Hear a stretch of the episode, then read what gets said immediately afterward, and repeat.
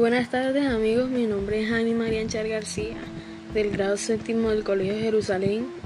Hoy les vengo a hablar sobre mi cita bíblica de un futuro que quiero hacer más adelante, pero sin nada más que decirles, tengo una cita bíblica que es Proverbios 3, 5, 6 y dice así, fíjate de Jehová de todo tu corazón y no te apoyes en tu propia prudencia, reconócelo en todos tus caminos y él encenderá tus veredas. Bueno, a continuación les diré la profesión que quiero ejercer. La profesión se llama Administración de Empresa. La gestión empresarial es un estudio complejo y extenso que busca mejorar la relación entre prudosidad, calidad, cortés, administración, degustación y logística, como así tiempo de producción, relación de trabajadores operarios de confianza para mejorar de manera continua e eficiente la competitividad de una empresa o de un negocio. Su finalidad es lograr metas determinadas en plazos de tiempo óptimo. Otro elemento comparativo es el paso del tiempo y su efecto en toda la organización. En un automóvil las partes mecánicas se destacarán con el tiempo, pero al estar normalizadas podrán sustituirse por otras, según un programa de mantenimiento que permitirá que el vehículo siga funcionando en el caso de las personas con el tiempo irán cambiando. La percepción, la experiencia, la motivación. El proceso de envejecimiento afectará a su actitud y, su comportamiento. Además, los grupos de personas dentro de la organización actúan como forma distinta según el momento de la vida en el que se encuentren. Todo cambio impuesto en el grupo, por ejemplo, según cambio en el personal, alterarán su naturaleza incluso sus expectativas. Este ejemplo determina como la importancia que la gestión general de la empresa tiene el desarrollo de recursos humanos. Por tanto, es básico que el responsable eh, de esta función perdón, conozca los aspectos esenciales de la organización, no la considere un mero sistema mecánico. De lo contrario, frascará sin duda sus objetivos. Bueno, también les diré las técnicas de gestión empresarial. Primera, análisis estratégico. Diagnosticar el escenario, identificar los escenarios políticos, económicos y sociales, así como internacionales, nacionales más probables. Analizar los agentes empresariales exógenos de la empresa. Segundo, gestión organizacional o proceso administrativo. Planificar la anticipación de tareas futuras de la empresa a la fijación de la estrategia y las metas u objetivos que la empresa debe cumplir, organizar y determinar las funciones y las estructuras necesarias para lograr el objetivo, establecimiento, la autoridad y asignado responsabilidad a las personas que tendrá a su cargo estas funciones. Tercera, gestión de la tecnología de información, aplicar los sistemas de información y comunicación intra y extra empresa a todas las áreas de la empresa para tomar decisiones adecuadas el conjunto en el cual al uso de Internet.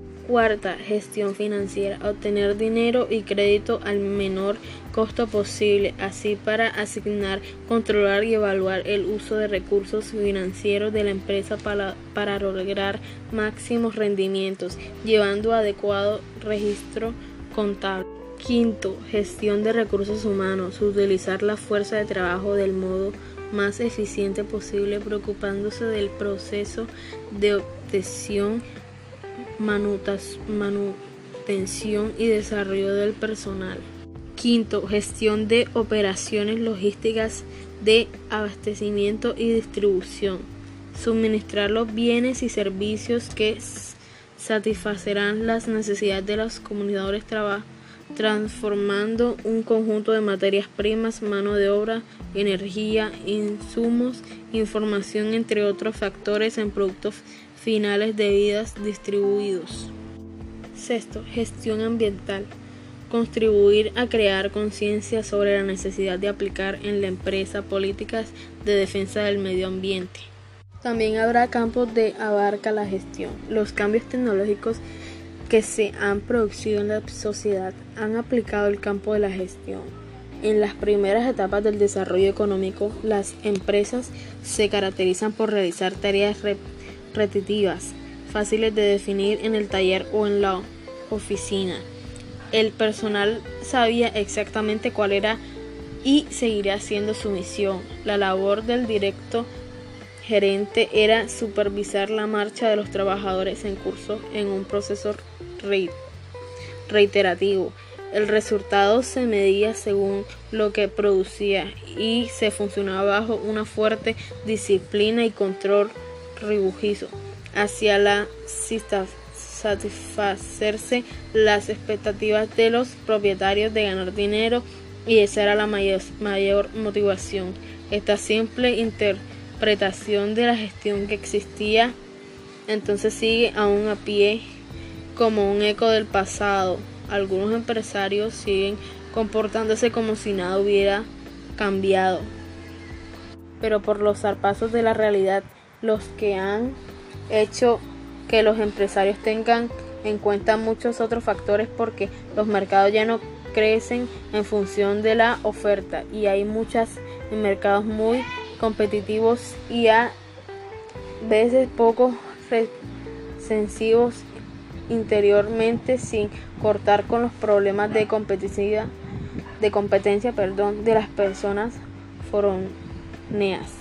La automovilación, la informática de las nuevas tecnologías de la información y las crecientes expectativas de la sociedad han puesto al descubierto muchas carencias de los directivos españoles. La naturaleza de la gestión se ha hecho más compleja para actuar en la función de una serie de probabilidades para es la de consentir beneficios constantes por encima de todas ellas. También tendremos la actividad ídole empresarial que se propone mejorar la competitiva y la producidad de la compañía.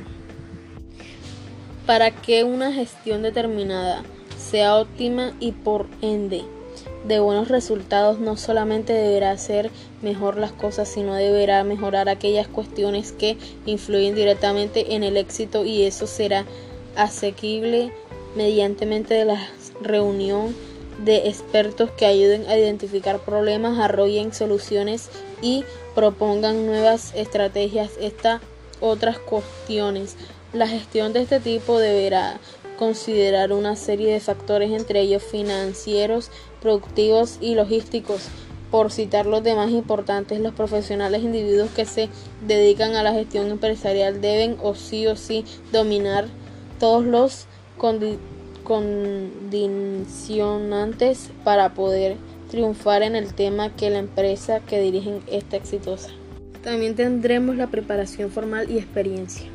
Debido a la relevancia de la que hoy en día dispone esta actividad dentro de las empresas, han profilado las carreras que justo forman a profesionales en este asunto específico. Normalmente son las facultades de ciencias económicas y empresariales las que dictan este tipo de formato profesional. Ahora bien, no todos los factores que intervienen en la gestión empresarial se aprenden en el marco universal formal.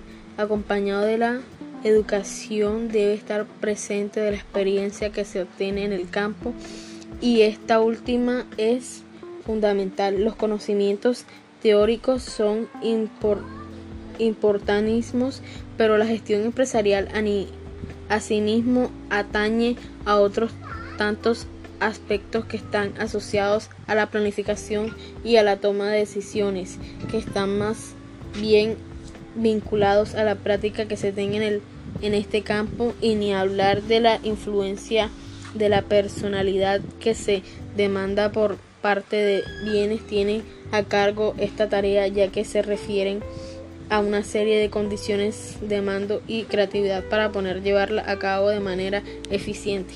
También me gustaría explicar las razones por qué me gustaría estudiar y me interesa la carrera. Bueno, la administración de empresas es una rama de las ciencias sociales que tiene como objetivo principal para tomar los recursos de forma estratégica para lograr los objetivos a corto, mediano y largo plazo de una empresa organización se fijan las funciones, autoridades y responsabilidades entre las personas de la empresa. Muchas gracias por escuchar este podcast. Mi nombre es Jani Marianchar García. Gracias.